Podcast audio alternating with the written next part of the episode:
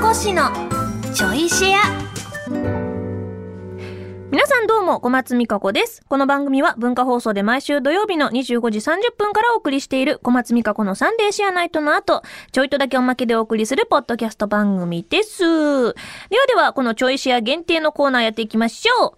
あれ好きちょっとした瞬間に感じるなんだか明確に言語化するのは難しいんだけど良きもの良き瞬間をみんなとシェアしていくコーナーです。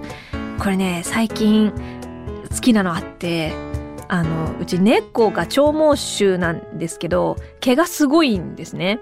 だから掃除機かけると掃除機の裏のタイヤのところにその長い毛がくるくるくるって巻きつくんですよ。それを毎日かけるたび取るんですけどそのあのー本当にもう表面見た感じ取れてんだけど一本だけ毛が挟まってたりするとそっからそのタイヤのさらに奥に詰まった毛束みたいなのがニュって出てくるんですね。だからなんかなんだろう。毛を抜くみたいな感じで あのスポーって取れた時にダバーってこう束がねいっぱい出てきた時のあの爽快感がたまんなくてもうあれほんと YouTube で配信したいぐらい 私の技術見てほしい。すごいよ。爪楊枝とピンセット使ってあの取り除く作業。マジで見てほしい あの瞬間たまんないから出たーってなるの。はあ、どうでもいい。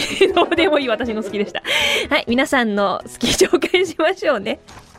えーラジオネーム、まほさんからいただきました。ありがとうございます。私は、ラーメンの麺が汁を吸い、伸びきった状態が好きです。マジで？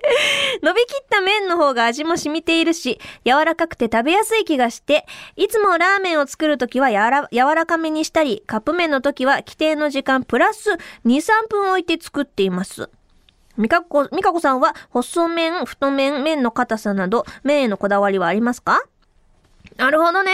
ああ、でもこの、伸びき、伸びる特性を利用した、10分どん兵衛とかね、ありましたよね。どん兵衛の、あの、普通は5分だっけ？確か5分だけど、倍の時間、10分吸水させると、すっごいもちもちになってうまいっていうね。あー、でも確かに温度はちょっと落ちちゃいますよね。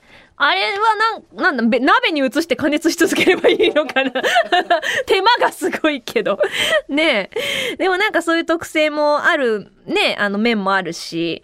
えーでも私片面の方がどっちかっていうと、好きだけど、好きだけど、でも麺によるかな、やっぱ。意外にうどんとかは、あの、コシがあるのも好きだけど、伊勢うどんみたいな、あの、柔らかめの、しっぽりとした感じのやつも好きだったりしますね。だから、細麺とか太麺とかによんのかな、やっぱ。細麺はやっぱ、バリ方の方が好きだし、太麺だともっちりしてる方が好きだし、みたいなね。きしめんは、あー、なんとも言えないな。でも、きしめんは、まあ、柔らかめの方じゃないですか、どっちかって言ったら。すごく腰ってよりかは幅が広いので、幅が広くてちょっと、えっ、と、平べったいから、それでめっちゃ腰があると、あの、噛み切れなくなっちゃうし、適度な腰と柔らかさなのかな。きしめん食いてー きしめんあのー名古屋駅の、えっと、新幹線のホームの端のところにある、きしめん屋さんがうまいんだよ。あ、え、な、かつお節、あ、そう、かつお節。な、お店の名前いつも思い出せないんですけど、で、しかも場所によって違うんですよ、お店が。なんか、ホームのどの位置かによって、そのきしめん屋さんがいくつかあるんですけど、名前がいつもわかんないんですけど、あそこがうまいっつっていつも、あの、お母さんと一緒に新幹線乗るときは、わざわざ端っこの方まで行って、ここだここだっつって、食べて乗ってみたいなことしてました。あー、きしめんあー、え、ビャンビャン麺、あ、ビャンビャン麺知ってます。あのー、きしめんみたいなやつ。全然あのー、なんかもっと、えっと、あれって中華ですよね。辛い、な、なんていうのかな。担々麺の極太みたいなやつですよね。ビャンビャン麺ね、カルディに美味しいやつ売ってるんですよ。ハマってるんですか？でも私、お店で食べに行ったことなくて、ウーバーにあるんだあー、そっか、ウーバーがあったかだそれだ確かにビャンビャン麺ねあれもなんか沼ですよね。一回ハマると。確かに私お店ちょっと行ってみたいなと思ってたんですよ。あれはなんか麺が本当に、麺とあの辛さが癖になる感じ。でもなんかね、カルディに売ってるのがすごい美味しくって、私カルディ信者なんで、昨日もカルディ行ったし。本当ですか？行きました？カルディ。もう、なんかね、とりあえず近くに寄ったら新商品がなんか出てんじゃないかっつって寄っちゃうんですよ。すぐにあの、結構インスタとかでも情報が、まあアプリとかあったりしますし、そう、情報がね、今新発売のこれ、みんな見た？みたいなやつ。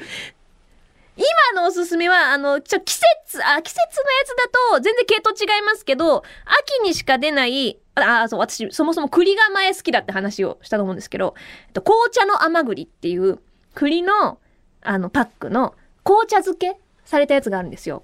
マロングラッセほど甘くなくって、しっとりと紅茶の風味がする。あれが大好きで、もう、あの、あったら、バッと買って、本当にあの、秋限定でいなくなっちゃうので、あるうちに買っちゃいましたね。オンラインでもね、季節が過ぎると売ってないんですよ。あとね、あの、季節は関係ないけど、あのー昨日買ったのまた買い足したんだけど、エビの、そう、カルディでエビ系充実してんですよ。ちょ、また食べ物の話になっちゃうから。あの、エビの、なんだっけタイトル、ビスク風、えー、なんだ？なんだっけ？エビのビスク風ラーメンみたいな、あの、袋麺があるんですよ。あれがマジでうまいですよ。どこ？写真。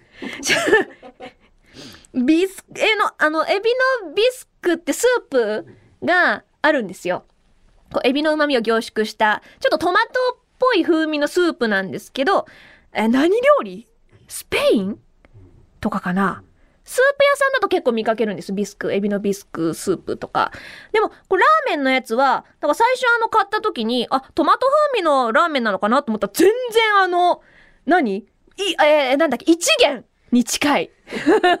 すぐ別のラーメン屋で例え出す。まあ、エビラーメンが好きだ。あ、それでそれさ、ちょうど今見つけました。自分で撮ったやつ。エビのビスク風ラーメン。これマジでうまいですよ。あのね、このパッケージの裏に、まあ普通に作っても美味しいけど、この、えっ、と、なんだ、締めにリゾットにしてもうまいしっていう、こういろいろアレンジもいいですよって書いてあるんですよ。これはね、めちゃくちゃおすすめですね。